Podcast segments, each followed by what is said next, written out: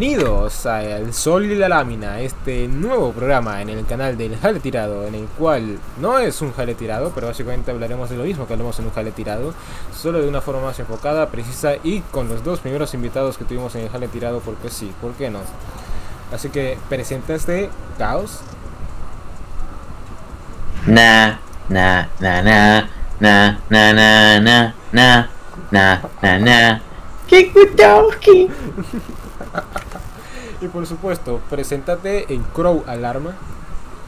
Hola banda, ¿cómo andan? Aquí el Crow Alarma después de hacerme tres pajas dedicadas a la Nimu llorando. Como podemos ver, un tipo muy basado, la verdad nadie puede dudar de lo basado que está. Me parece Y- un poco contraproducente sabiendo el tema. Es que tú crees que él no lo anticipó, pero todo está planeado. Mire, básicamente lo que vamos a hacer en este increíble, interesantísimo programa es hablar de todo lo que veníamos hablando, pero también hablar de lo que nunca hablamos, ¿no? Agarrar que el último programa de hedonismo pues no se dio como tal y que nunca hemos hablado de disciplina y como tal nunca hemos hecho un programa por septiembre porque es la primera vez que el jale tirado sucede en septiembre. Entonces, em, entonces eh, quisiera saber qué piensas tú, Crow, comenzando hablando de este mes. Préstame 10 mil pesos y yo. Silencio, ok. Eh, me estás preguntando qué es lo que yo opino acerca del septiembre sin FAB. Pues la verdad que yo lo veo como algo relativamente bueno, ¿no? O sea, yo lo veo como una buena herramienta para enseñarle a la gente de que pues no se la tiene que jalar, ¿no? Yo creo que por allá, 2016, cuando estaba en la grasa, ¿no? Y empezaron a hacer el mame, ¿no? De septiembre sin FAB, fue más o menos la primera vez que me, que me acerqué a este tipo de ideas, ¿no? De que, wow, la gente no se la está jalando. ¿Qué? ¿Cómo es esto posible? ¿Por qué? Y pues, no sé, como que uno, uno termina haciéndolo por la moda, ¿no? Por el, por, estar con los, eh, con los amigos, ¿no? Por, por estar con los pibes y ser parte del grupo que no se la jala. Y yo creo que es una buena forma, ¿no? De adentrarse en esto de, de la disciplina y eventualmente, pues, eh, simplemente que te valga verga la paja, ¿no? Yo creo que más que nada, más que como tal la práctica de- del septiembre sin fab, lo que uno termina eh, sacándole provecho es a la mentalidad, ¿no? De no necesitar hacerte la paja para pues sentirte bien contigo mismo, como muchos adolescentes suelen necesitar. Eso es lo que yo creo. Amigo, literalmente la grasa te radicalizó, te OMG. Yo no me acuerdo cuándo fue la primera vez que escuché lo de septiembre sin FAB, pero solo me acuerdo que lo empecé a tomar en serio como por allá de 2017 cuando todo el mundo lo aquí entre la comunidad lo empezó a hacer seriamente y es como... O sea, yo nunca distinguí ser un meme o no, porque de hecho nunca lo hice por los memes. Cuando lo hice por primera vez eh, fue porque directamente quería... ¿Cuánto hacer- duraste? ¿Cuánto, ¿Cuánto duré? duraste, cabra? A ver, la primera vez duré una semana, de hecho. Oh, sí, muchos casos. Pero yo, yo lo Ah, veo como, yo lo veo como aprendizaje, boludo, porque en ese tiempo era como eh, estaba entrando en la universidad y me iba medio mal de, con las mujeres en la escuela y era como decía, no, me siento como un perdedor. Quizás si hago esto me sienta mejor. Eh, de cierta forma fue eso, boludo, pero más bien fueron otros factores. Es como, o sea, cuando lo hice pasé como que el primer semestre intentándolo y era como constantemente que sí, que no, que sí, que no. Pero no fue hasta 2000, no quiero decir fechas, porque pueden, no sé, buscar mis viejos tweets y va a ser todo raro, pero esto... Bueno, creo que de hecho fue la antigua cuenta, así que no van a encontrar nada, pero el punto es, eh, hubo un punto en el que dije, bueno, lo voy a tomar con seriedad. Y la primera vez que lo hice con seriedad, pues noté varios cambios, incluso en mis sueños. Obviamente tuve como que condiciones que nunca había experimentado antes. Y fue como, wow, esta mierda qué es. Pero, pero sí, o sea, en un punto de mi vida, creo que cuando tenía, am, sí, cuando cumplí mayoría de edad, me terminé como que dije que, no, ahora sí, finalmente lo haré por lo que todo el mundo lo hace en este lugar, por la arquear de voluntad. Voy a demostrar con mi voluntad que no voy a llegar a la adultez siendo un mocoso fracasado que aún sigue chaqueteándose. ¿Y tu caos? ¿Cuál era la pregunta? Me perdí un poco. Eh, o sea, ¿cómo, ¿cómo iniciaste con lo, bueno, cuándo descubriste esta amada de septiembre sin fa? Ah, pues, a ver, creo que eso de, de la grasa o lo que sea, o sea, había visto los memes, pero no me lo tomé en serio hasta entrar a la comunidad de basaditos TM, ¿viste? Y, y bueno, ahí como que, nada, por desarrollo personal o lo que sea. Pero antes de eso no, o sea, que debió ser hace un par de años. Por cierto, no se nota para nada que estás jugando LOL. Eh, eso es una difamación muy fuerte, ¿ok? Mi teclado suena así, juegue lo que juegue. Sí, claro, suena exactamente igual que el de Facu. Ahora, eh, el asunto es como No que... me, no me, no me digas eso, boludo. El asunto es que eh, Chaos lo dice así como que puntualmente, pero realmente creo que así iniciaron todos, o los que podían llegar a seguir este programa, como que, no, mira, al final del día lo hacemos porque otras personas dentro de la comunidad lo hacen y como que sigues la manada. Y eso puede dar como este comportamiento de que simplemente lo haces para quedar bien con un grupo de gente. La puta internet. madre, no, no, ya, ves, ya pasó. O sea, ya estamos hablando del arpero. Puta madre. Mira, te juro por Dios que no iba a hablar de eso. No iba a hablar de eso. Iba a decir, no, mira, quedamos bien con gente de internet y solo lo hacemos por presión social, ¿no? Y no es muy diferente a los que se masturba porque, ah, te dicen que la paz está bien. Pero la puta que te Dios mío. parió. Ya, ya estoy enojado. Fue tu culpa, fue tu culpa. Bueno, cabrón, pero seamos honestos, yo creo que ningún, eh, ningún adolescente se hace la paja, pues, por presión social. O sea, yo creo que es puro instinto no masculino de tener que soltar las cosas, o sea, soltar el... A ver. Claro, no es que pensás si no me pajeo. claro, no. Pero es verdad que en sí tu círculo. A ver. Hay un par de casos de gente que lo descubrió por su cuenta o lo que sea, pero si no fueses influenciado por amigos o lo que sea, no, no te hubieses metido en eso en primer lugar. Es Pero que, cuando me pongo a pensar es muy, muy turbio como, o sea, pibitos, no sé ahora o en el futuro cómo será la cosa, ¿no? Pero pibes que apenas tocan la adolescencia ya están en eso, como muy blackpilleante por dos segundos hasta que te acordás de que es- la blackpill es gay, entonces te whitepileas. es que justamente pasa eso, es como la gente llega a descubrir la masturbación porque no, el amiguito se lo contó. Incluso en los 90 u 80 aún existía ese, ese pequeño como que círculo de que lo descubrías porque no sé, encontrabas las revistas de tu viejo, si tu viejo tenía, o tu amigo te traía las revistas. Pero es como que ahora es más normal que tú simplemente estés por internet viendo videos en YouTube y te encuentres un video casual que ni siquiera tenga que ser mal, como que tenga que tener restricción que diga algo como wow, eh, hablando de la Furia 34 y te dice, mira, esa caricatura que tú ves, tú niño de 13 años, si buscas en internet vas a encontrar porno de ello.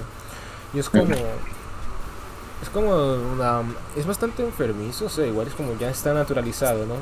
Pero es muy enfermizo cómo está naturalizado que te dejen frente a una computadora y que pues, todo el mundo hable de esto en todo lugar y en todo momento y es incluso preocupante. Sí, o sea, si te lo pones a pensar es muy, muy turbio, muy... O sea, yo creo que eso contribuye bastante a, a cómo se van formando las degeneraciones hoy en día. Am, sí, la verdad que es muy, muy feo.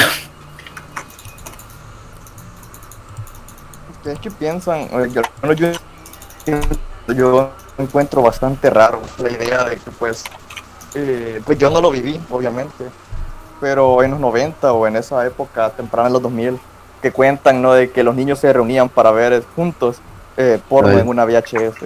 Se me hace súper raro pensar que estás viendo porno con tus amigos. o sea. Mira, me hizo recordar como esas historias que yo tenía. Obviamente yo tampoco lo viví, pero había como amigos que contaban historias de que no había como que amigos o grupitos o gente que ellos conocían que se juntaban en los cibers como a juntarse un, en un cubículo todo recluido a ver porno en grupo. Mira, o sea, lo único que es un poco raro resaltarlo, no digo que sea necesariamente algo bueno, pero esa esa cosa rara de formar una comunidad para hablar de, con qué te la cascas es como un poco eh, me parece todo un fenómeno, ¿no? Porque, o sea, es como la, la exageración de cuando hablas de tus amigos sobre qué tipo de minas te gustan, básicamente. Eh, bueno, o sea, no, no está copado, obviamente, pero era como, no sé, o sea, era como un tema para hablar con amigos, que bueno, en el momento parecía inofensivo. Después no. Vato, a mí me tocó, fíjate que yo tenía unos amigos allá por, estábamos bien, bien morros, teníamos como 12 años, haz de cuenta. Y yo tenía unos compañeros que según me contaban, no, digamos que yo me movía a una escuela, ¿no? Yo era un niño nuevo. De las Ujú. cosas que me contaban de que dos compañeros que yo tenía solían antes irse a la esquina de la cancha de baloncesto y ahí juntos se la jalaban así paja grupal. Entonces eso vato suena, no sé, quería contar la historia. Y lo creas o no, ellos fueron los fundadores del jale tirado. Mírate. Es justo ese chiste de que, bueno, entre hombres como que es mucho más ligero ciertas cosas.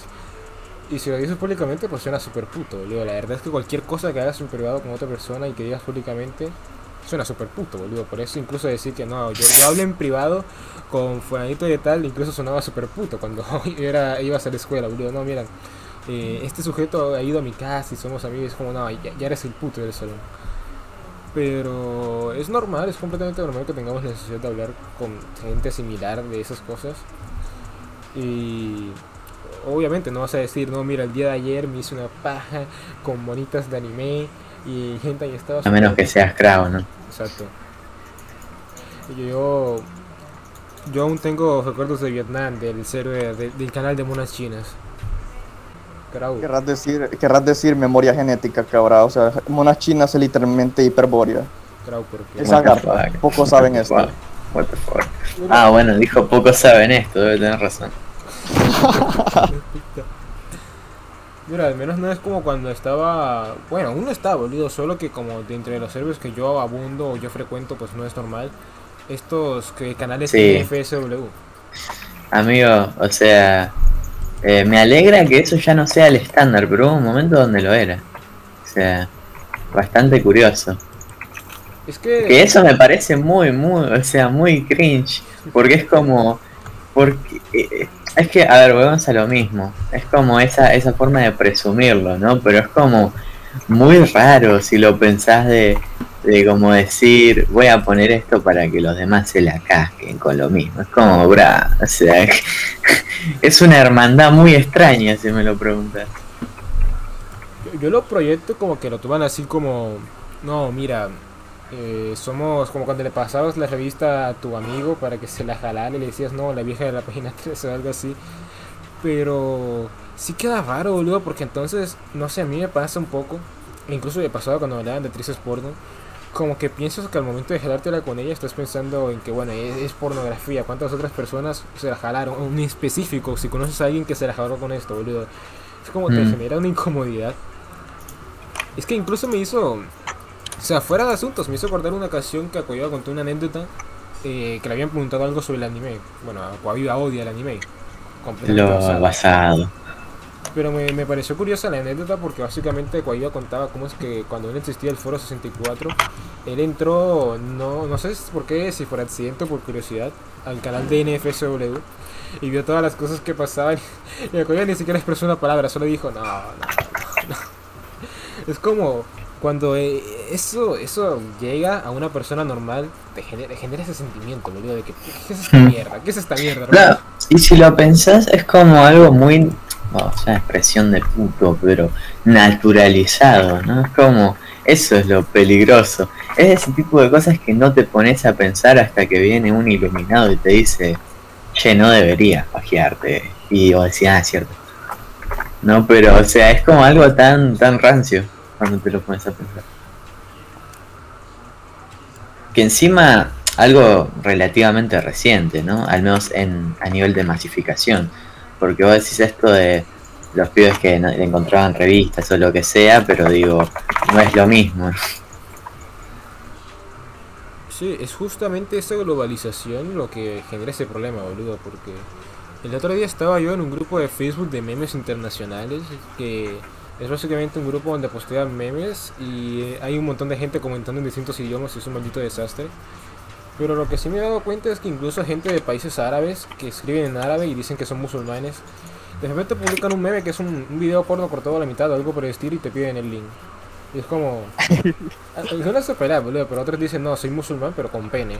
Entonces, lo siento, pero... Pero tengo que hacerlo. Y es como... te das cuenta que esa cultura globalizada incluso puede eh, sobrepasar o pisotear hasta esas culturas tradicionales que nosotros simplemente conocemos como la de los numeritos raros. Mm. A veces me pregunto qué países están como realmente eh, exentos de esto. Porque encima ves que es muy, muy curioso lo que algunas naciones proyectan y después lo que son. O sea, como esto de medio, perdón si me es un poco salido del tema, ¿no? Pero estaba viendo esto de que, por ejemplo, Hungría, que es como de esos países que vos decís, "Uh, este es antiglobalista en Europa, o pasado, es como de los países que recontra abortan y tienen prostitución, viste, es como curioso. Es que al final del día, incluso pasa con la paja, la tendencia general es a globalizarte a partir de tener una computadora. ¿No? Ujú. De Sí. hecho, en el, único sentido ese que, se escapa, que, pero que de hecho es muy curioso con el asunto de la paja es China, porque ahí también hay internet, pero el gobierno tiene tantos mecanismos de censura, y más que mecanismos de censura, tiene mecanismos de control cultural que se resumen a que, a que, por ejemplo, los videojuegos más jugados del mundo son videojuegos chinos. Y si te los nombro no los vas a conocer, pero son jugados por chinos. Y te das cuenta de que. China es un submundo que es increíblemente más pesado que el resto de naciones del mundo en esa globalización. Pero aún Sí. así, cuando ves eh, los grupos de no fight chino, son una cosa de locos, boludo, porque eh, están muy, muy enfocados en hacer militancia, en organizarse, en enseñarse como si fueran maestros los unos a los otros, en incluso llegar a usar enseñanzas de la medicina tradicional china. Y es como cuando lo No. ves, te das cuenta de que, de que incluso aislándote de la globalización, hay todo un, un mecanismo o una especie de, de esfuerzo chino por, por ser algo diferente al mundo. ¿Me entiendes? Mm.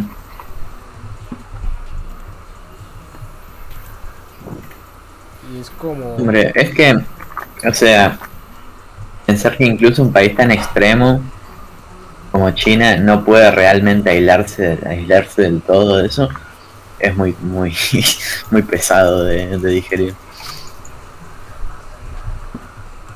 No, sí, es como, es, es como esa famosa frase. Si hoy en día ni los, ni los poderosos están a salvo, ¿qué nos toca a nosotros, la gente del común? Ujú. Eh, ¿Tú qué dirías ahí, Crow? Eh, pues me perdí un momento, bueno, que están hablando de China, pero pues mira, vato, yo creo que con esto de la masificación, ¿no? Del porno y lo que tú quieras, yo creo que los grupos específicamente en los que se, se, se especializan o en los que se centran alrededor de pues pasar cosas horny, cosas así, yo creo que eso es la- lo más perjudicial que hemos tenido, ¿no? En los últimos años. Porque pues cuando tienes un grupo, ¿no? Y se centra en una sola cosa, digamos, fascismo, pues la gente obviamente va a tratar de destacar y volverse más radical. Entonces, ¿qué pasa si cambias fascismo por porno? A la no? verga. Sí. Vas a tener gente queriendo ser el más raro. Está en un concurso de a quien el más raro. What the fuck, el anarcopajismo. Anarco, sí. Ve- ¿Ves? Yo, me gusta usar esto de ejemplo bastante. Mira las páginas, por ejemplo, de Out of Context Porn y ves todos los comentarios, ¿no? Y está repleto de porno y todo. Mientras más profundo vas, más enfermo. Eh, Me sorprende de esas cuentas como por ejemplo ponen comentarios de gente, en plan el pensar que alguien va y se hace una cuenta y tipo dice algo, es como, no sé, ni siquiera como que les queda la vergüenza, ¿no? Eso es lo que me parece muy... Es que, ¿sabes que hay algo muy Peculiar. lejos cuando encuentras esas cuentas que son eh, valeo porno, boludo? Es como... Eh, Uy. boludo, sí, dan, dan un dolor de cabeza, boludo, porque Y lo como- peor es que son, son pibitos, o sea, la cantidad, más que nada, cuando ves lo típico de que están discutiendo con algún enfermo y, y les hagan captura a sus likes, bueno, nunca revisen esos perfiles porque te lleva a lugares muy oscuros. Es que, o sea, terminás viendo pibitos que ya están con sus roleos porno súper bizarros, ¿viste?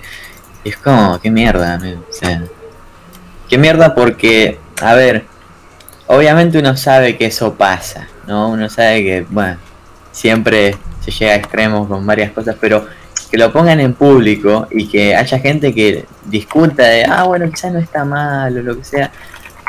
Lo de la pendiente resbaladiza es muy real, o sea, es, es algo de- a lo que hay que bueno, no, sé si hay que temer, pero hay que, hay que combatir, definitivamente.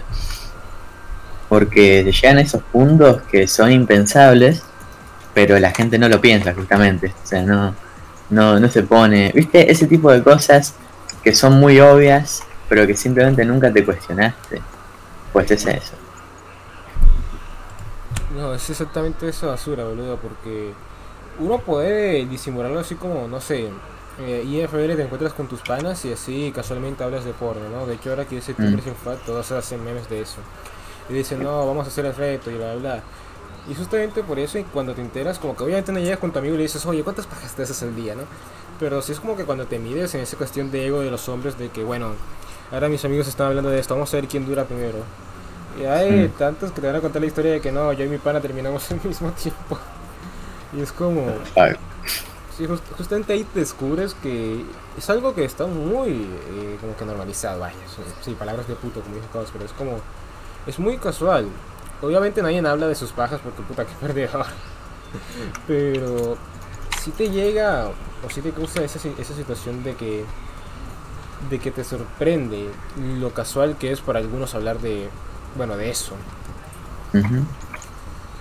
y es por eso que cuando Que- está sí, sí. no, eso le iba a terminar diciendo es por eso que cuando está en Twitter justamente que es más normal que alguien comparta porno uno no termina de entenderlo Bueno, fíjate que se, se vuelve a eso de, de que está como esa hermandad. Cuando se habla de sobre mujeres en general, ¿no? O hablas de tus gustos con mujeres, todo lo que sea. Es como que está, está bueno en el sentido de es como, bueno, estás hablando con pibes, te entienden, lo que sea. Eh, y supongo que por eso pasa, porque es el equivalente a estar hablando de qué mina te tiraste hoy, pero no es real, ¿no? Entonces es como muy patético. Y la verdad es que sí. Es como, al menos con las minas, es como tienes una cuestión de orgullo, como que la presentas a esta mujer como, miren, yo, la conquisté, yo me, me la puse en cuatro y me la cogí. Es como algo que te llena de orgullo, boludo. Pero con la pornografía no puedes decir, oigan chicos, encontré este, este material de, no sé, Mickey Mouse cogiendo con Pikachu y me la jalé con eso. Por favor, alguien máteme. Es como, incluso cuando llegan a ser gustos selectos, y te pasas como que porno con tus panas, es como, es más la fraternidad que realmente el deseo de estar orgulloso de eso. Pero muchas veces nadie quiere escuchar realmente las pajas del otro tipo. A lo mucho lo hacen como para saber que no están solos, que no fueron los únicos que se hicieron la paja con, no sé, con um, el video ese de las mimos esos que tanto se están, que se tanto se están joleando por ahora, no sé. Yo creo que la paja es ese tipo de cosas, ¿no? De que uno tiene que constantemente estarse justificando. Y es por eso que la gente busca más, gen- más personas, ¿no? Más personas que también se hacen la paja para confraternizar. Mm. Porque pues cuando uno ha escuchado, ¿no? Eso de que cuando un hombre se hace la paja después termina con el arrepentimiento. Pues yo creo que es lógico, ¿no? De que si uno se siente, si uno se siente arrepentido después de haber hecho algo, uno va a pensar, esto es algo malo, no debería hacer esto. Pero pues quien realmente está adicto a eso y quien realmente pues como que no puede dejarlo, va a tratar de buscarse excusas y va a tratar de buscar normalizárselo. Y es precisamente eso lo que uno tiene que, que evitar, ¿no? O sea, ese culto, al, o sea, no es tanto, el problema yo creo, no es tanto en sí la paja, yo creo que es el culto a la paja que pues se hace en grupos donde pasan porno y cosas así, eso es lo que el septiembre sin FAP realmente está en contra. Mm. Sí, sí. Porque encima, claro, eso de que te sentís mal después de hacerlo, es porque en principio lo que estás haciendo es emular la reproducción, básicamente. O sea, es como te estás engañando a vos mismo pensando que acabas de, de impregnar a una chica monstruo, ¿no? Y, y es En muchos como casos. en muchos, muchos casos. Eh, y entonces como que en el momento estás como, ah, bien, pero después cuando ya se te fue la, la dopamina, supongo, es como que te das cuenta de que es algo estúpido que no sirvió para absolutamente nada. Entonces, racionalmente, todos sabemos que está mal, pero, o sea, por más de que no digamos, no, no pensemos realmente esto está mal, como que en el fondo lo sabemos. Pero la cosa es que no somos racionales, o sea, al hacer esta cosa. Como que te estás, te estás jodiendo de, tal manera el cerebro, le estás eh, jodiendo el sistema de dopamina de una manera. Es como que aunque estés consciente de que está mal, no puedes dejarlo. Aunque digas esto a largo plazo es malo y me dura como 5 minutos de felicidad nada más y después depresión Evangelion, pues como que como que bueno, de todas maneras no puedes pararlo porque te estás haciendo un cóctel de hormonas constantemente y, bueno, por eso, mientras más lo pensás, más sentido tiene dejar de hacerlo, pero no, no podés siempre estarlo pensando y tener estos momentos de debilidad. Ese es el asunto. Es que hay personas que hacen no fat, no sé, 200 días, pero dentro, o sea, dentro de las comunidades no fat así puedes encontrar personas que dicen, no, yo estuve haciéndolo por 150 días, 153 días, cosas así, pero volví a recaer porque, no sé, tuve una pelea con mis viejos o no tengo novia, me siento solo. Es como las cosas que pueden llevar a alguien a recaer en eso es justamente la falta de placer, ¿no? Y lo único que te puede decir alguien como yo de internet es, wow, el placer que, que no sientes, lo puedes, eh, la frustración que tienes en ese momento o el dolor que no sana que tienes ahí, solo puedes seguir sintiéndolo y seguir hacia adelante. Y es como decirte eso es un poco mierda, pues en realidad, porque básicamente es lo mismo que te diría un psicólogo o un, cura de que no, bueno, échale ganas, mijo. Y aunque es un muy buen consejo, una vez puedes realmente ent- entenderlo como hombre, como cuando te dice tu viejo. Aquí justamente entraría la parte del hedonismo que no pudimos hablar la última vez. Es como, ¿cómo podríamos nosotros juzgar a alguien que cae en una, en una espiral de degeneración autoinducida por el porno? Si- es que él decide, bueno, si lo contrario, si lo que estoy sintiendo es dolor, voy a, a caer en absoluta degeneración. Y en ese camino nunca voy a parar. ¿Qué piensan? Mira, em, esto que decís de recaer en malos momentos y lo que sea, a mí me, me gusta mucho esa quote de, de Bronze Age Pervert, creo que es, que dice que el mono no se pajea en la naturaleza, pero sí en captividad. Y literalmente dice, ¿qué significa esto? Me da mucha risa. Pero, o sea, eh, tu ambiente define mucho si lo vas a hacer. No es tanto un hábito normal. Bueno, más o menos. Es, es- es que depende mucho de tu situación. No es algo que necesariamente haces porque por conscientemente tomas la decisión. Es más de que si te rodea muchas cosas malas y mucho ocio más que nada, que es a lo que va esa quote también, como que podés caer en eso. Y, y por eso es importante como que hagas algo de tu puta vida, ¿no? O sea, la verdad que generalmente por estos círculos lo que se ve mucho es que la gente cae en la paja porque no, no está haciendo nada y es como matar el tiempo, básicamente. Hay más factores, pero generalmente, si estás haciendo algo, si estás trabajando en no tanto cualquier proyecto, sino más como una misión que tenés, un sueño, si lo querés poner de manera Disney, eh, es como que tenés más prioridades. Pero la paja como que justamente te agarra en esos momentos donde no querés hacer nada y entonces decís, ¿qué me va a dar dopamina?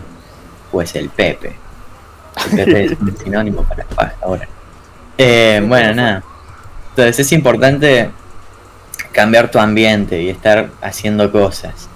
Y bueno, eh, porque realmente si vos querés hacer el, el no fab, pero no cambiás el resto de hábitos, seguramente falles, o sea, más de lo normal. Es como para, para hacerlo del no fab, y creo que esto lo, lo había dicho muy bien Winter en su en el PDF que hizo.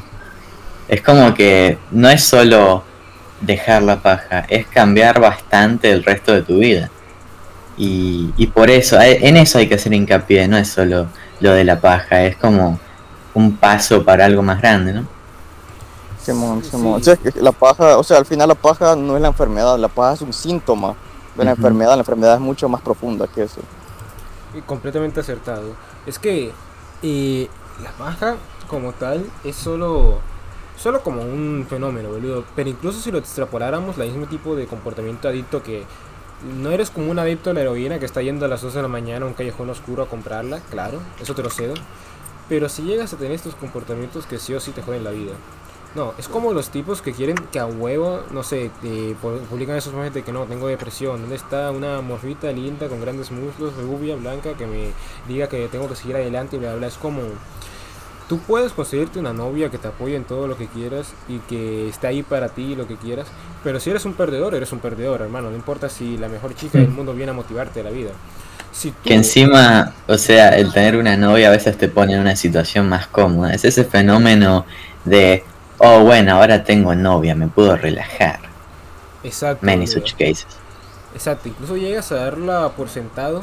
Y es justamente por esto que, eso, que estos fracasados no tienen, no tienen pareja o las que consiguen terminan con ellas rápido porque tienen una perra, la consiguen y, y no llegan a entender o no, no tienen la madurez pues, para lidiar con la perra. Es como, esperan Mm. que, que ella fuera la solución de todos sus problemas. Es como, ah, eh, ahora, ahora la pongo con ella, ya, finalmente ya no tengo problemas sexuales, no tengo frustraciones, pero siguen haciendo las mismas pendejadas, siguen con la depresión gamer o con sus sociedades gays o comportándose como idiotas y no aprenden, boludo. Y no aprenden porque no quieren aprender. Y no aprenden que justamente su situación es producto directo de sus actos, a menos claro que te pase un accidente o algo externo, ¿no? Pero la mayoría del tiempo tu situación es producto directo de las acciones que hiciste. Y sea que no quieras ser consciente de ello actualmente, vas a tener que hacerlo en el futuro. Cuando todo te explote en la cara y estés como que llorando aún más de lo que ya llorabas, porque, ay no, qué horrible es mi vida, es como, ¿por qué? ¿Por qué mi vida es tan cruel? Y es como, estás llorando ahora porque antes, cuando debiste comportarte como un hombre, no lo hiciste. No te levantaste cuando debías de hacerlo, no importa si estabas motivado o no, tenías que levantarte. Y lo mismo pasa con la paja. Ustedes quieren como que, ah, no, viene la última, ah, no, voy a hacerla ahora y luego no, o ah, no, ahora en agosto me hago las últimas pajas y cuando llegue septiembre voy a hacer el esfuerzo. Pero si no entiendes que este es un proceso de disciplina personal, de que tienes que determinarte a que hay algo que no tienes que hacer y que no tienes que hacerlo, eso es sencillo. O como incluso da Fitnico este método para dejar la paja, ¿no? De que él dice de que si tienes muchos problemas, pues primero haz una semana y luego al final de esa semana te, te masturbas, paja programada, ¿no? ¿Por qué? Porque te vas a dar cuenta de que es una paja que tienes que hacer por la disciplina de hacerla. Y no te va a gustar realmente, pero tienes que hacerlo. Y así vas como que programando dos semanas, paja programada. Y en algún punto te vas a dar cuenta que ya no lo estás haciendo por placer, sino por la programación que tú mismo pusiste en ti. Y me encanta mucho ese método. No es que, no es que se los vaya a recomendar ni nada, no se hagan la paja. Pero en parte representa eso, ¿no? De que si esto es por programación, tienes que romper con la debilidad en ti, inducida por esa programación, y comportarte como un hombre. Tener la disciplina y la determinación de levantarte incluso cuando no tienes ganas de hacerlo. A mí igual, ese método me parece medio... mm, porque, o sea, yo encuentro, no sé, a mí lo que me pasó, ¿no? Es que si yo trataba de moderarlo en vez de eliminarlo por completo, no me servía. Yo soy un poco a todo nada, ¿no? Em, pero bueno, supongo que será cosa de cada uno. Quizás eso le sirve. No, sí, es como depende de cada quien. Yo, yo recuerdo que después de la primera vez que logré como una gran facha y volví a recaer, como que me dolió un montón porque sentía que como que había sido todo tipo perdido. Pero en parte, la verdad es que la mentalidad que tenía durante esa facha y luego los días en los que volví a recaer no era muy diferente. Entonces era como, podía estar haciendo el reto, pero esencialmente pude haberlo hecho un mes y era lo mismo. Ah, que esa es otra. O sea, lo de la racha y todo eso es contraproducente. O sea, porque, pues, en realidad, el estar pendiente de cuánto tiempo llevas solo te hace pensar más en ir y clavarte una mano. O sea, es como te estás pensando en la presión y, todo eso en vez de como ir y hacer algo diferente. O sea, el- el- eso de tener la racha, pues, es medio mala idea. ¿Sabes? La verdad es que sí, es una buena idea en los primeros días de que ir, no, un día más, un día menos. Es- sí, que encima cuando inevitablemente, si recién empezás, la vas a romper, como que te vas a castigar más todavía. ¿Y viste eso de el la viste esos experimentos que hacen con, con ratitas, viste? Eh, de em, negative reinforcement versus positivo. No sé si lo ubicás. Pero es básicamente cuando haces algo mal, eh, te castigan, ¿no? Y después cuando haces algo bien, te, bueno, te recompensan, ¿no? La cosa es que eso de castigarte cuando haces algo malo, en realidad no es, no es la manera más eficiente de, tomar hábitos. De hecho, algo que me acuerdo que, me había dicho Uxi en momento, momento eterno progreso, ¿no? Muy, un capo. Eh, es que tipo, cuando vos agarrás y recaes en un mal hábito o lo que sea, no tenías que, que ir y sentirte mal con vos mismo, porque bueno, él me dio toda la explicación neurológica y todo el mambo, pero básicamente como que te estás condicionando a ir peor, porque estás formando una, imagen de vos mismo negativa. O sea, como que al clavarte una, romper tu racha y decís, uy, soy un pajero de mierda que inútil, como que en realidad te estás diciendo a vos mismo que no podés, en vez de como decir, bueno, mal ahí, pero a seguir adelante, pa. Sí, es que ese es el asunto. Como que entras dentro de un círculo, que yo estuve en ese círculo, boludo, de que era como... am, eh, te autoflagelas por fracasar, luego eh, como que por ese, esa ansiedad o ese dolor que te causas a ti mismo, decides que necesitas un alivio del propio dolor que te estás cruzando y caes en el mismo vicio que te causó el dolor. Que pasa con muchos adictos, de hecho, que joden sus vidas por la droga y como no pueden ponerle orden en un solo día, en un chasquido de dedos, deciden buscar una solución que les dé dopamina fácil y esa solución sigue causándoles más problemas. Que incluso lo podemos extrapolar a cosas fuera de las adicciones, no sé, comportamientos o gente que procrastina, de hecho. O gente que juega LOL, pero... Pero lo que iba a decir era... No daremos nombres. Sí, diremos nombres. Hostia, se han proyectado, eh, que. Ah, no. Pero iba a decir. Pero creo que la valla, si bien te puede ser contraproducente, porque entre más énfasis pongas en no, ya pasó un día, ya pasó dos días, voy por la semana, voy como. Siento que depende un poco, ¿no? Porque también puedes caer en un círculo vicioso de que no, eh, causa, te causa como autoflagelación y necesitas volver al vicio. Pero llega un punto en el que celebras tantas las pequeñas victorias, no sé, un mes, eh, no, una semana, de hecho, ni siquiera tanto, una semana, dos semanas. Pero justamente caes como que en la sensación de una motivación para decir, joder, sí, dos semanas sin ponerla, ¿y ahora qué? ¿Ahora qué? Es como, si no había un objetivo real y solo te estabas motivando por el mero hecho de hacerlo, la facha es contraproducente. Mm, Pero también puede ser algo que puedes utilizar a tu favor si, por ejemplo, llevas, no sé, un mes, dos meses, tres meses. Cuando llegas por primera vez a los 100 días y te das cuenta que un año solo tiene 365 días, es como, eh, carajo, casi, la, te- casi una tercera parte del año. No puedo No simplemente. MG, bueno, aprendes a contar. Puta, dije casi, casi. y bueno, soy fascista, no matemático. De verdad, los fascistas no leemos. Imagínate leer. Sí. O sea, es mejor ser Lizardi e inventarte literalmente toda tu teoría política. Ujú.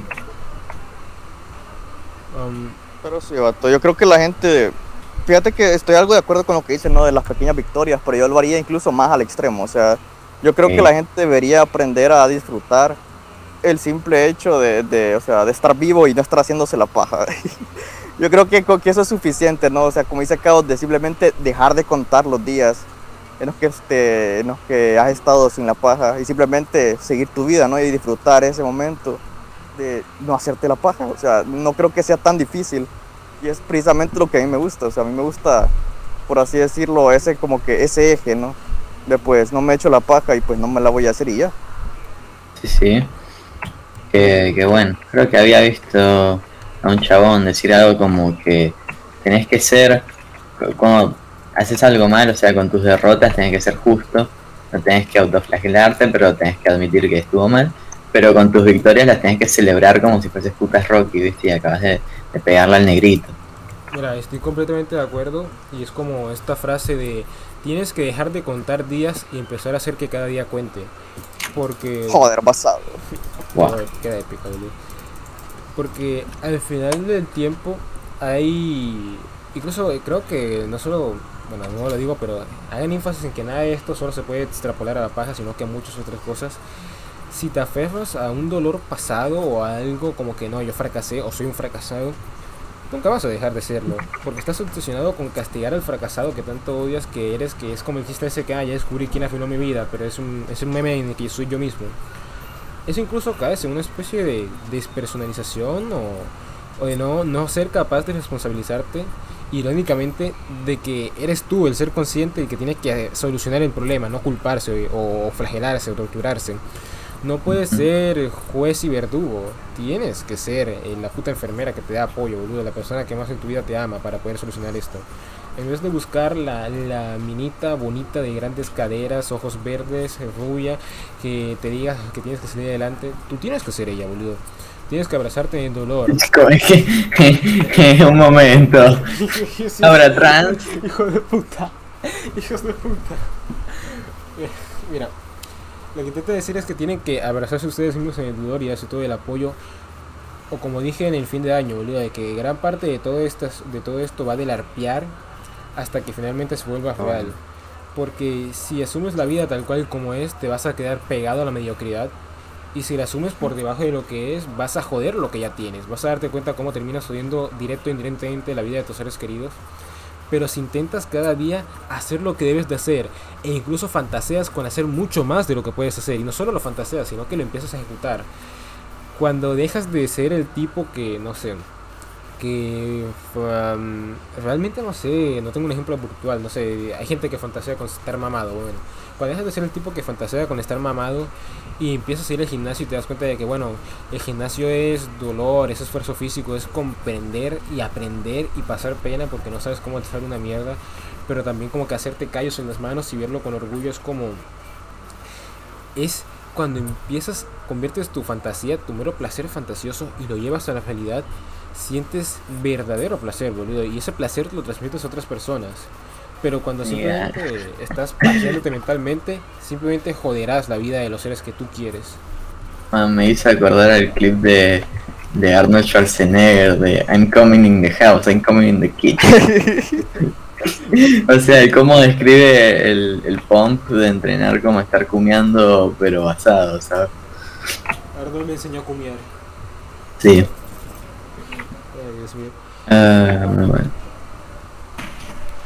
Es como... Y, y bueno, algo que me había quedado de antes cuando hablábamos de, de la racha y todo eso. Yo creo que a veces, bueno, esto es algo que no, no veo a mucha gente hablar, pero está eso de cuando ya estás con tu, tu receptor de dopamina super jodidos, ¿no? Y como que solo querés que el día pase, en plan como estás matando el tiempo permanentemente hasta el próximo día, ustedes entienden eso, ¿no? Yo creo que de cierta forma eso de, de la racha te eh, pues fomenta esto, porque es como que con tal de pasar un día y poder decir, bueno, ya va, no sé, una semana, como que no vivís el día, solo estás concentrado en que pase el tiempo. Y quizás es un poco agobiante pensar en vos viviendo conscientemente la vida, es un poco raro, no sé si me siguen, pero digo, quizás es un poco agobiante la idea de voy a hacer que mi día se sienta como más duradero. Porque viste que días que se te pasan rápido cuando es puro ocio, pero a lo mejor vas, salís a caminar y es como que caminando sos tan consciente que tipo pasaron 5 minutos y lo sentiste como 40. Pues pues eso, como que deberían vivir más la vida básicamente. Estar más conscientes y menos matar tiempo. No, e incluso lo, anexo o te lo digo como piensa que no llama esto piensa que esa gente que está como que constantemente intentando porque yo conocí yo literalmente tuve un amigo que en un momento difícil de su vida me dijo eh, no mira yo estoy actualmente cada día pasándolo como que queriendo irme a dormir y esperando que llegue el siguiente día Ujú. y es como ese tipo de mentalidad es querer escapar de la realidad al que te afrontas porque es difícil. Incluso puede llegar, y pasa mucho con la gente que empieza a cambiar levemente, ¿no? Que dejan el camino de la oscuridad por un mes, dos meses, pero vuelven enseguida. No hablemos solo de la paja, hablemos de los fanboys que se meten al gimnasio solo para dejarlo y luego meterse cosas por el culo nuevamente. Como- Claro, lo típico. es como es como eh, ellos pueden probar un poco de la mejora personal Pero esto no va sobre motivación, porque este podcast podría motivar a uno, dos o tres, cuatro personas. Incluso cuando Polizium me dijo la última vez que hablamos que, el programa de hedonismo que quería que hacer era para motivar a las personas. Claro, podemos motivar, pero te voy a ser sincero sobre todo este asunto. Motivar funciona con un número muy selecto de personas que nacieron con espíritus y simplemente están pasando por un momento de oscuridad. Pero la vasta mayoría de la población, más que motivar, necesita un, proceso práctico, un método práctico, una estrategia práctica que aplicar. Y ya en el caso más, más exagerado, como que disciplina. Y la disciplina, claro que te la puede enseñar tu papá, o tu profesor, o tu maestro, o un sargento. Pero la vasta mayoría de los casos, y va a pasar con los que están aquí, esa disciplina la tienes que entrenar tú mismo. Por eso es que si tú empiezas el camino de la mejora personal y a la cuarta semana, no sé, vas al gimnasio, pero sientes que ese día quizás tienes flojera y no quieres ir. O ese día pasó algo muy duro para ti y te sientes completamente angustiado y lleno de ansiedad y no quieres estar asando fierros. Quieres quedarte en tu casa y quieres que esperar a que el dolor sane por sí solo. Va a haber días en los que no va a haber ni una sola palabra que pueda motivarte. Pero ser un hombre se trata de eso, boludo. Que en el momento en que ya sabes que no lo tienes que hacer todo por estar motivado, sino porque tienes que hacerlo. Y esto es irónico porque en un momento en que lo comprendes te motivas. Porque irónicamente diciéndote que, no te, que la motivación no sirve para una mierda, sino que es la auténtica disciplina la que sirve. Muchas personas se motivan. Yo me motivé de esa forma. Pero este, esto trasciende, boludo, porque es en el momento en que comprendes que no haces las cosas por cómo te sientes por dentro, sino que haces las cosas porque tienes que hacerlas. Y en ese momento lo que sientes por dentro cambia. E incluso si no cambió ese día, al siguiente día lo haces lo que tienes que hacer. Y cambia. Y si no es así, lo sigues haciendo. Pero créeme que en algún momento va a cambiar y que no se va a demorar tanto. De hecho, fíjate que, que, o sea, yo creo que eh, eso va bastante bien con lo que había dicho antes, creo que Caos, de que, o sea, la gente pues está, está haciendo pasar el tiempo, ¿no? Y yo creo que esa es la misma mentalidad que de los pajeros, ¿no? O sea, cuando el pajero se hace la paja por el ocio y el que se está aguantando las ganas de la paja, así contando los días, pues simplemente quiere, es por el ocio también, ¿no? Está tratando de llenar un vacío que tiene. Y pues lo que dice Cabra, pues yo creo que eh, es la verdad, lo que realmente los va a llenar es esa disciplina, ¿no? No es simplemente oponerse a la paja porque pues no tiene nada más que hacer, nada más, o sea, porque está buscando algo que lo llene, sino simplemente es por el mero hecho de pues, de- del ser, ¿no? El mero hecho de la voluntad del ser, así como diría mi amigo el cabra. Y mira, esto que dice Cabra de que la motivación no sirve. Bueno, mira, a mí en principio me, me gusta mucho la idea de inspirar a la gente, ¿no? Es lo que quiero hacer. Pero es verdad que al final la fuerza mayor que mueve a los hombres es tener una visión y poder acoplarte a ella todos los días, el poder presentarte a diario, hacer lo que tenés que hacer. Y, y bueno, en realidad la motivación es más una chispa, es más como algo, algo que pues te da, te da una cierta energía temporalmente. Y puedes usar esa energía como para ir y, formar tu visión y formar lo que querés hacer y después eh, formar disciplina gracias a eso sería ideal. A mí esto quizás es un ejemplo muy rebuscado, ¿no? Pero lo estuve pensando hace poco. De que está esta película, que después fue serie, de Limitless, que es un chabón que encuentra una pastilla que eh, básicamente le sube el IQ y, y le da memoria perfecta y un montón de mierdas. Y cuando tiene la pastilla puede hacer, o sea, lo que quiera, básicamente, pero después se le va el efecto y vuelve a ser re inútil. Y algo que yo pensaba cuando veía eso es como que el chabón debería aprovechar el tiempo en el que tiene la pastilla y pensar cómo puedo hacer que mi versión, bueno, sin estar drogada, ¿no? O sea, mi versión normal pueda, pueda seguir cumpliendo sus objetivos. Porque es eso, cuando tenés ese, ese brote de inspiración, el simplemente hacer tu trabajo, lo que querés en el día, ¿no? Ponerle que ese día estás remotivado para liftear y, para, no sé, hacer un, un video o lo que sea. Es como, ok, te sirve ese día, pero sería más útil si agarras esa motivación y decís, ok, la voy a usar para de acá en adelante reponer el orden en mi vida. Es como que no es que sea inútil la motivación, es que tenés que tenés que saber dónde invertirla. Exacto, Crow. Y es que No me digas eso, por favor. Ok, crowd. Mira, eh, es curioso porque yo también he experimentado eso y lo que mucha gente no sabe es que cuando tienes las líneas tan difusas o cuando estás recogiendo a vicios, es muy común tener ciclos aleatorios de, de dopamina y ciclos aleatorios de, de decadencia, de, como que, que crees que tienes depresión, pero en realidad es simplemente que estás cansado. Y ambas cosas son como que producto de no comprenderte tú mismo, tu cuerpo, y no comprender que todos los días inician a las 6 de la mañana y acaban a las putas 6 de la noche. Que desde que sale el sol tienes toda la energía para hacer todo lo que realmente vale la pena, entonces si te quedas durmiendo perdiste algo importante. Al mediodía ya estás cansado, boludo, y mucha gente te empieza a tomar café o bebidas energéticas como loco. Y, y simplemente siguen trabajando porque, bueno, hay trabajo, tengo que trabajar. Pero cuando no tienes trabajo, en vez de hacer eso que te la pasas jugando videojuegos y masturbándote. Y gastas toda la tarde en eso. Y cuando llega la noche, Eh, mucha, mucha de esta gente, justamente Mishima también tiene eso de, en el Suria Zero, de que mucha de esta gente lo convierte como se trasnocha o, o hace todo lo que realmente importa hacer en la noche. Incluso Nietzsche lo hacía, pero es una pésima idea hacer eso porque en la noche es cuando más cansado estás y menos conectas dos, dos neuronas. Y es como, lo hacen por la comodidad que da la noche, como que bueno, ya llegó la noche, estoy en silencio, estoy en tranquilidad, es como no, no pasa nada. Pero lo más probable es que hayas llegado en la peor versión de ti mismo.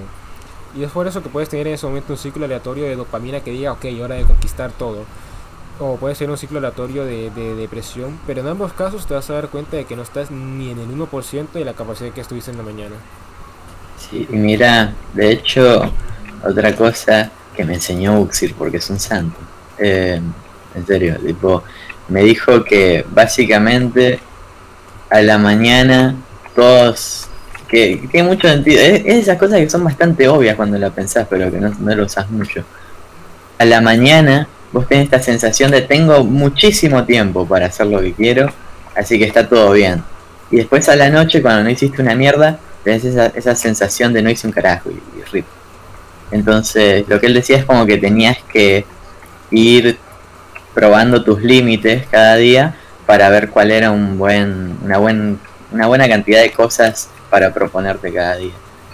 Eh, hacer las- dejar las cosas para la noche es una mierda porque al final vas a terminar procras- procrastinando incluso ahí y, y vas, a, vas a quedarte re desmotivado. Había un estudio interesante de... Era una pelotudez tipo que, que los alumnos de la universidad eh, o, o se cambiaban eh, la- las medias, eso suena muy no, suena muy fascista, pero no, me refiero a literalmente los objetos de cambiárselos, o hacían la tarea. Y, y hablaba de, de que tipo eh, la, la fuerza de voluntad es algo limitado, es algo que, que tipo se va drenando a lo largo del día y que por ende es más probable que si haces, si tenés que hacer algo, alguna obligación, eh, es mejor proponértela hacerla desde el principio del día. Había un chabón que recomendaba, por ejemplo, entrenar apenas te levantás por eso. Y, y yo encuentro que eso es bastante funcional. Porque ahí es cuando estás a full. Después, tu ocio lo puedes hacer en cualquier momento. O sea, tu ocio a la noche no va a cambiar porque al final del día no estás haciendo una mierda, estás jugando a la compu o alguna pelotudez. Pero lo que importa lo tenés que hacer temprano, sí o sí. Es que A menos que seas un iluminado que, o sea, puede, puede ir y hacer toda la noche y estás Mishima afiliado o lo que sea, pero, pero generalmente no. Sí, pero creo que ahí se da como, ya depende un poco de las personas, porque hay quienes procrastinan cuatro días de la semana y en el último día lo hacen, hacen bien en el trabajo que tienen que entregar, y hay otros que directamente Sí. procrastinan justamente hasta dos horas antes de entregar un trabajo y entregan lo que sea. Es como ambos casos son malos, pero uno es menos malos. Pero aquí lo que pasa, ya que mencionas lo del ocio, recuerdo que hace mucho tiempo un youtuber de NoFact que yo veía que se llama Pablo Samit, lo pueden buscar de hecho, dio un consejo muy curioso sobre el estudio y era que los mejores estudiantes.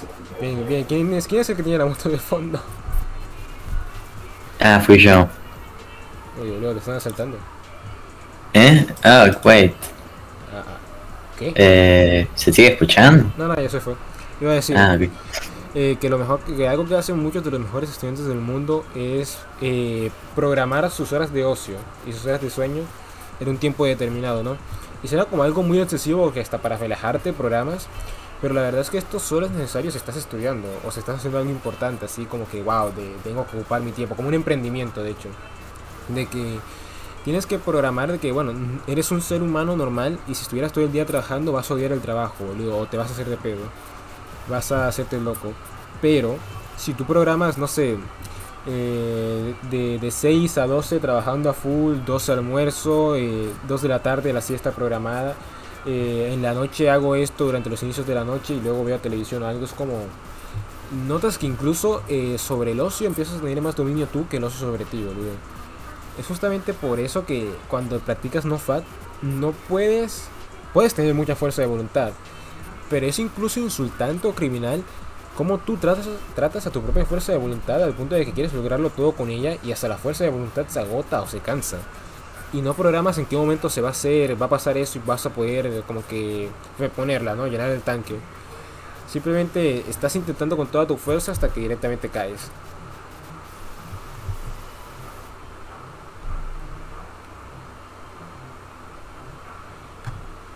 Y creo que una forma de reponerla puede ser la motivación, boludo, la que todo el mundo siempre quiere recurrir.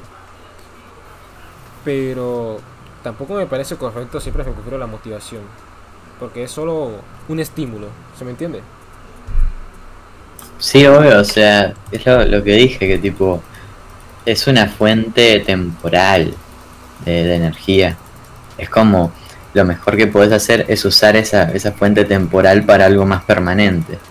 O sea, obligarte a organizarte, básicamente. Como decir, ok, estoy iluminado, pero pensar un poco a futuro y decir, bueno, pero no lo voy a estar mañana, entonces mejor preparo bien, preparo bien las cosas.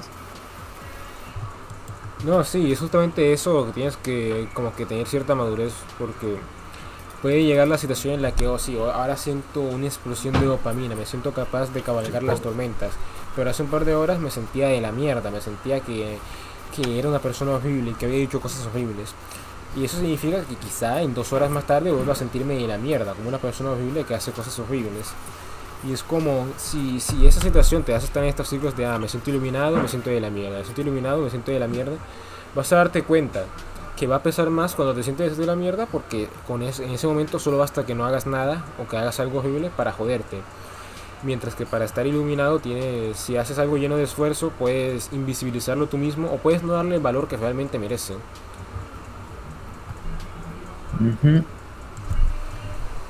Pero igual y quien anda con esos cambios hormonales, vato. O sea, no, se- no somos mujeres tampoco, ¿no? Tampoco es Sí. como para andarse preparando. No, tampoco como para andarse preparando por, eh, por pues tus cambios hormonales, ¿no? De que te viene la regla. Y no, no, ya me siento desmotivado. Y sí, hay, hay que ser consciente que uno tiene también un, un cierto nivel de, de consistencia. No, es que. Sí, boludo, es como tu papá. Y esto lo digo como de forma general. Tu papá no todos los días se siente bien, no se siente motivado, boludo. Pero ahora veces lo notas porque. Bueno, porque tu papá es un hombre. Y tiene como que en primera el compromiso de trabajar. Y en segunda la determinación para estar por encima de. Ay, hoy me siento mal, hoy me siento desmotivado, hoy me siento. No, boludo, tengo una familia que mantener. El pibito está todo el día jugando el Minecraft. Yo tengo que pagarle los bloques. Sí, man, o sea, es que tiene un compromiso, tiene algo mayor y, y fíjate que un truco que, que hacía yo, un truco es medio, medio XD, pero eh, bueno, cuando quería subir video, pero o sea, no tenía ganas, hacía una apuesta donde si no, si no hacía un video para el fin de la semana, pues no sé, tenía que hacer algo humillante, alguna mierda así. Y eso te obliga a tener el compromiso, o sea, ahí no puedes tener excusas. Por eso, cuando ya, cuando ya tenés una obligación mayor, en este caso alguna apuesta, ¿no? Pero en el caso ideal, una misión abstracta que cumplir, pues ahí es cuando ya no hay excusa. Y es exactamente eso, boludo. De hecho, es el consejo que te dan en muchos. Bueno, es como que el consejo que te dan en muchos, conte- muchos coach, o bueno, no sé si decir coach, pero gente que quiere que mejores, ¿no? Que te habla de mejoramiento personal sin necesidad de que le des todo tu sueldo. Y es como. Porque, por cierto, si pagan por que por escuchar cosas motivacionales o ese estilo, están, por ahí no es. Aunque hay gente que suele la pena, la mayoría del tiempo por ahí no es. Pero este consejo que te dan es como que no, mira, para ir, para cambiar tu, tu vida tienes que cambiar tu mentalidad y para cambiar tu mentalidad tienes que cambiar tu, tienes que ponerte en situaciones incómodas. Y hay dos formas de hacer eso y una es simplemente poniéndote en situaciones literalmente incómodas, ¿no? Como experimentando, hablando con personas con las que no hablas, uniéndote con personas más exitosas que tú y, y aprendiendo de ellas. Ponerte en la posición del, del estudiante, que tú no sabes una mierda de nada y estás para aprender. Todos te van a dar ese conocimiento. En vez de ser el arrogante que dice, no, yo sé esto, yo sé aquello. No, vas a aprender. Pero si por alguna razón estás bien pendejo y no estás poniendo a ti mismo en situaciones incómodas, lo que puedes hacer es comprometerte a ponerte en posiciones incómodas. Y el compromiso lo puedes hacer contigo mismo, claro. Pero si tu palabra ya no valía nada para ti, si eres un coomer que está todo el día masturbando, si dice, no, mira, o dejo la paja o, o no sé, me mato. Pero, pero no lo haces, porque tu palabra simplemente no vale nada, ni para matarte a ti mismo. Entonces llegas, de hecho me da risa porque hay como que mucha gente que dice, no, estoy llorando literalmente, estoy un asco, no me puedo detener, no me puedo, se me siento horrible conmigo la situación Es como cuando llegas a ese punto de que estás chillando como un niño por algo tan miserable como la paja, es como se nota que tu palabra no vale nada para ti. Y no vale nada para nadie, porque si tú mismo, la persona más importante en tu vida, no te valoras, nadie te va a valorar. Y claro, es por eso que este consejo es tan útil, boludo, porque cuando estás en esa situación, lo más probable es que valores más a otra, la opinión de otras personas o lo que otras personas piensan de ti. Y aunque sea solo un mecanismo de presión social, puedes comprometerte con otras personas. Por ejemplo, cuando te comprometes a, a hacer ejercicio o a salir a caminar, es mucho más fácil cuando lo haces con alguien más, ¿no? Porque entonces no quieres quedar mal con esa persona. O cuando te comprometes a lidiar con una responsabilidad, algo importante. Yo, por ejemplo, en una época difícil de mi vida me comprometí a muchas cosas en la universidad para estar constantemente activo y teniendo que invertir mucha más energía de la que yo sentía que tenía. Porque de esa forma sentía que me estaba poniendo la presión de que yo, objetivamente estaba valiendo mucho. Estaba valiendo por lo que le aportaba a otras personas. Y esos compromisos, quieras que ver, que sí o que no, afectan tu percepción personal y aumentan. Tu autoestima. Y mira, al final del día, esos compromisos igual no te van a servir si la autoestima no agarras ahí y dices, bueno, yo soy la verga, la- el que más grande la tiene sobre la mesa. ¿No? Porque igual al mero chasquido de dedos o al mero tropiezo vas a- vas a- te vas a considerar basura, boludo. Pero es un buen inicio.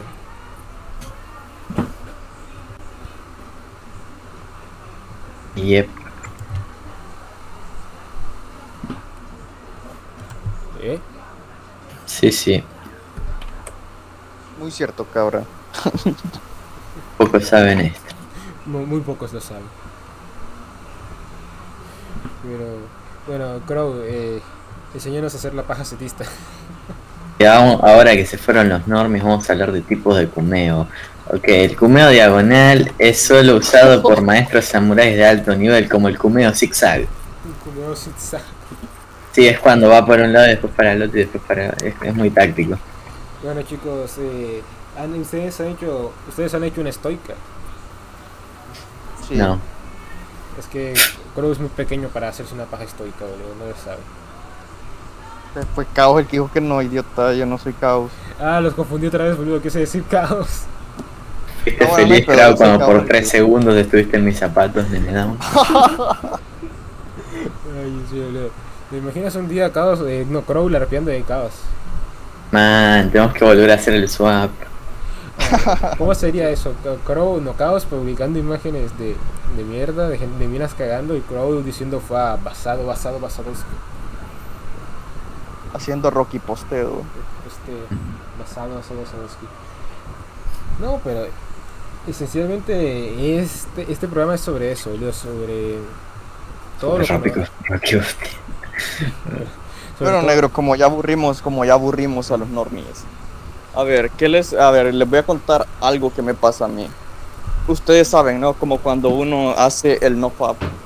Uno pues eventualmente pues que mientras está durmiendo uno se comea, ¿no? A mí no me Ah, gusta es eso. verdad. A mí no me gusta que me pase eso.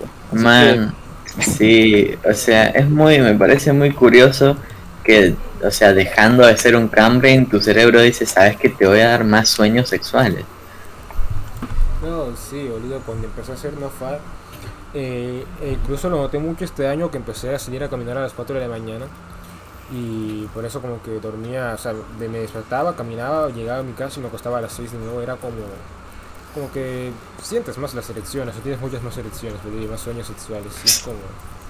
Igual te digo que en un momento lo empezó a odiar porque más que las erecciones eran de sueños sexuales, algunos eran buenos y otros eran perturbadores, para serte sincero. Ujú. No, la chica caballo, eh, me- Ay, no, Dios mío. ¡No! No sé, vato, fíjate, fíjate que yo no tengo problema con las erecciones y con todo eso. O sea, mi problema es que cuando uno se cumea en el sueño, al menos yo, siento que después uno está todo pacificado. O sea, yo ya no me siento en el eje, yo ya me siento tranquilo y eso no me gusta. Ya no me siento en el eje. Ya no me siento en el eje, negro. Parte del eje, boludo. No- sí, sí, La tripa intente me la mama. Nah, mira, es que es eso, boludo.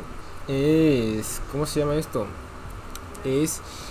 A mí también me pasa, pero me pasa justamente que en situaciones de mucho estrés, como que mi cerebro activa el modo, ah, bueno, voy a, voy a joder a este tipo y va, eh, comeo nocturno. Y es como me molesta un montón porque sí, sí me siento como atolondrado o agolondrinado. Como que te sientes muy calmado, como que entre tu cabeza es como si fuera un, hijo puta estante. Y eso estaría muy bien si lo hubieras programado tú, como que bueno, este día voy a relajarme, no sé, voy a, voy a hablarle a mi minita y se la voy a poner en la boca. Y estaría bien si fuese así, pero a veces sucede como que en momentos donde más necesitabas esa energía, boludo. Esos momentos donde es como si estuvieras en una hijo puta pelea, estuvieras cayendo al piso y lo que tienes que hacer es una hijo puta maroma para poner el codo en el piso, saltar y pegar una patada. Y en esos momentos tu cerebro dice, no, boludo, esto, es- esto es mucho estrés, mejor una cumiada y que caiga el piso y que lo maten a patadas en el piso. Ajá. Claro, Kumeo en MMA, sí.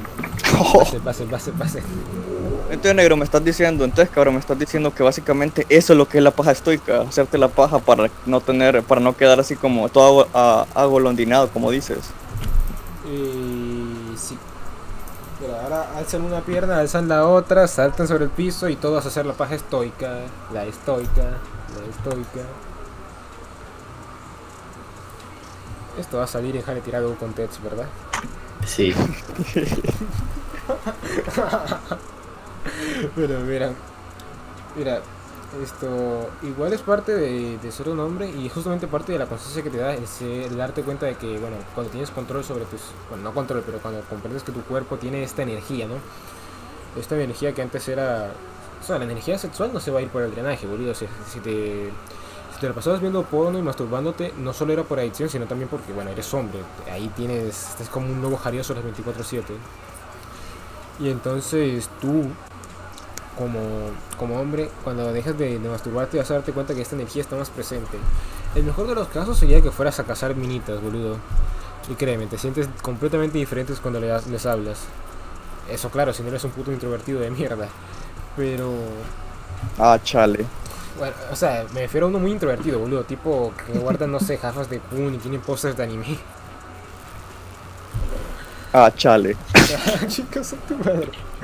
Pero... No, no, no soy yo, no, no te preocupes, no soy yo. Ok. Pero tipo lo que iba a decir era que pero si no estás como que cotofeando minitas, que creo que es la vasta mayoría de personas en esta situación, en- porque bueno, no, no vamos a mentirnos, hay, estamos en una pandemia y bueno, los autistas que no, no, antes- no hablan antes con minitas no van a ponerse a hablar con minitas automáticamente. Entonces esa situación te lleva como que a tener ser consciente de esta energía y lo más sano, la, la- alternativa más sana sería que lo enfocaras en un esfuerzo físico, no sé. Yo por ejemplo salía a caminar. Ah, tú lo puedes enfocar en salir al gimnasio o en, no sé, practicar algún deporte. En literalmente cogerte a tus contrincantes. Pero No dejas de Eh, decir cosas gays, cabrón. interesante.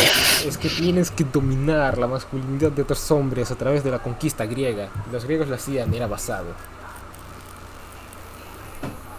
Ok. Pero lo que iba a decir es que, pero si no, no, no, no puedes, no haces nada de esto, vas a sentir una ansiedad natural, porque entonces vas a estar intentando reprimir un deseo que es completamente propio de tu cuerpo, de que es tus deseos sexuales. Y, y mira, claro, tú puedes intentar ser un monje budista que intenta controlar y reprimir absolutamente todos sus estímulos. Pero lo más probable es que solo seas un tipo en el mundo actual y que cuando salgas a la calle veas a, a, no sé, a Marianita o a Carla o a Doña Juana y digas severas tetotas Doña Juana. Entonces es como, es como, entre más lo intentas reprimir, más peligroso va a ser para ti y, y, bueno, quizás incluso para los demás porque solo te vas a estar causando un daño mental y de hecho físico. Porque no encuentras la forma sana de utilizar esa energía o de, de, de convertirla, de redistribuirla. Sí, es que ¿por qué tratarías de reprimir tus, eh, pues tus, eh, ¿cómo lo pusiste? Tus deseos sexuales, o por así decirlo, Sí, no tu impulso, tu energía. ¿Por qué tratarías de reprimir tu energía? O sea, lo mejor que puedes hacer es redirigirla y pues enfocarla en otra cosa. Pocos saben esto, cabra, pero ese es el hedonismo estoico. Tienes que, tienes que, tienes que usar tu energía, vato, y buscar ponerte en situaciones en el que estés fuera de tu zona de confort. Es Y eso eventualmente te llevará, eso te llevará a estímulos mucho más, eh, mucho más intensos y mejores que solo una paja toda barata. Sí, de hecho, creo que es incluso como cuando tienes pareja y tienes como que no, mira, tenemos que tener cumeos programados porque tú eres mi vieja y te tengo que pichar todo lo que pueda. Es como. Eh, es completamente necesario hacerte responsable de esa energía. Porque quizás a las viejas se lo puedan reprimir más, qué sé yo, boludo. Pero tú, el tipo completamente ordinario, solo te vas a joder si intentas decir, no, mira, eh, pajas no para siempre. ¿Y qué voy a hacer? Bueno, eso, voy a quedarme aquí jugando League of Legends e intentaré no masturbarme todo el día y luego así, así consecutivamente. Pero esencialmente lo más probable es que termines haciendo o redistribuyendo o incluso intentando usar métodos alternativos o algo, no sé, cosas extrañas, ¿no? CBT, ¿qué? meterte cosas por el pito. What the fuck, what the Yo creo que yo creo que yo creo que esa es la última la última alternativa, ¿no? O sea, así como cuando el pendejo que decía en Facebook, ¿no? Que había que tapar volcanes con cemento. Yo creo que para las que no se hagan la paja hay que meterles algo ahí para un, un Ok, tapón o ok, algo, ok, Ok. ok, ¿Sí o no? ok.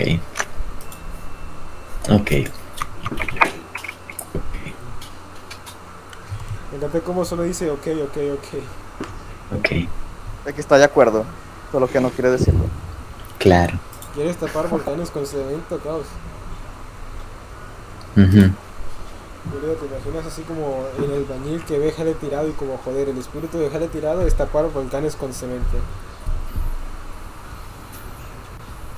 Eso sí que es basado. Pero. A ver, banda, cinturones de no, ¿cómo es? Cinturones de cast no, no, no son cinturones, son los eh, ah, cages, ¿cómo se dice? Jaulas de castidad, basados o cringe. Cringe. Ok, bueno, creo que es momento de terminar. Eso dijo ella. XD. Ah, mira tú, el pobrecito le terminaron. No, me refiero, me refería a acabar en plan cumiar. Ah, ah, lol. No, no lo había pensado. Eh, tenido Claro, como. sí, ah, suena un poco. Más sentido haber dicho, oh, me vengo. Pero. Sí, Ok, O sea, al final del día solo eh, es, es una cuestión y este programa es como lo que no tuvieron de hedonismo ni lo, ni lo que no tuvieron de disciplina ni de pajas ni se han tirado y es que grábense esto en la cabeza eh, incluso si se motivan con ese programa, ¿no? Porque yo me puedo motivar, por ejemplo, con mis pósters de, de Mishima que tengo en la pared, pero... Hacer tiro paja. Mm, peligroso cuando cabra habla de Mishima. Motivarse a hacerse una paja. Eh, Le quiero decir a que, que, se que yo me puedo motivar, pero todo lo hago yo. Y todo lo que hago yo tiene que ser bien planeado, bien preciso. Tengo que tener un plan y tengo que ejecutar ese plan con toda mi voluntad y determinación. Incluso si me doy cuenta en el camino que hay algo malo con mi plan, improvisar para solucionarlo. Y es lo mismo sobre este mes, ya que apenas estamos hoy a 2 de septiembre. Y se va a dar esa situación de que te vas a encontrar, te vas a dar cuenta de que incluso el plan que tú tienes o las percepciones que tú tienes pueden salir mal. Eh, todo puede mal ir sal. Pero si algo sale mal, tienes que improvisar y solucionar el problema. No te puedes quedar tirado en el piso diciendo, no, me duele un montón, no sé, te duele, me hice una paja, o, cualquier otro ejemplo, no sé, volví a caer en este otro vicio, o vale, vale verga mi vida, o Marianita me rompió el corazón, o algo por el estilo. Todo ese, ese dolor en el que te enfocas no te va a llevar a nada. Pero si tú mismo eres capaz de superar el dolor eh, cuando lo creías que no podías, si tienes un plan que supera cómo te sentías en un momento, créanme que cada momento después de eso lo van a sentir como que realmente ha valido la pena. Muy cierto, cabra, pero ahora, eh, Pegging, basado o No, hay que terminar, hay que terminar. ¿Cuál, ¿Cuál es nuestra opinión? ¿Cuál es nuestra opinión acerca del pegging? Que te lo hicieron demasiado, me parece, ¿no? que deberías dejar de juntarte con Coca. Sí, definitivamente. Bien chicos, eh, nada más que decir, voy a despedir la transmisión diciendo, recuerden, dejen de contar días y hagan que cada día cuente. Opa.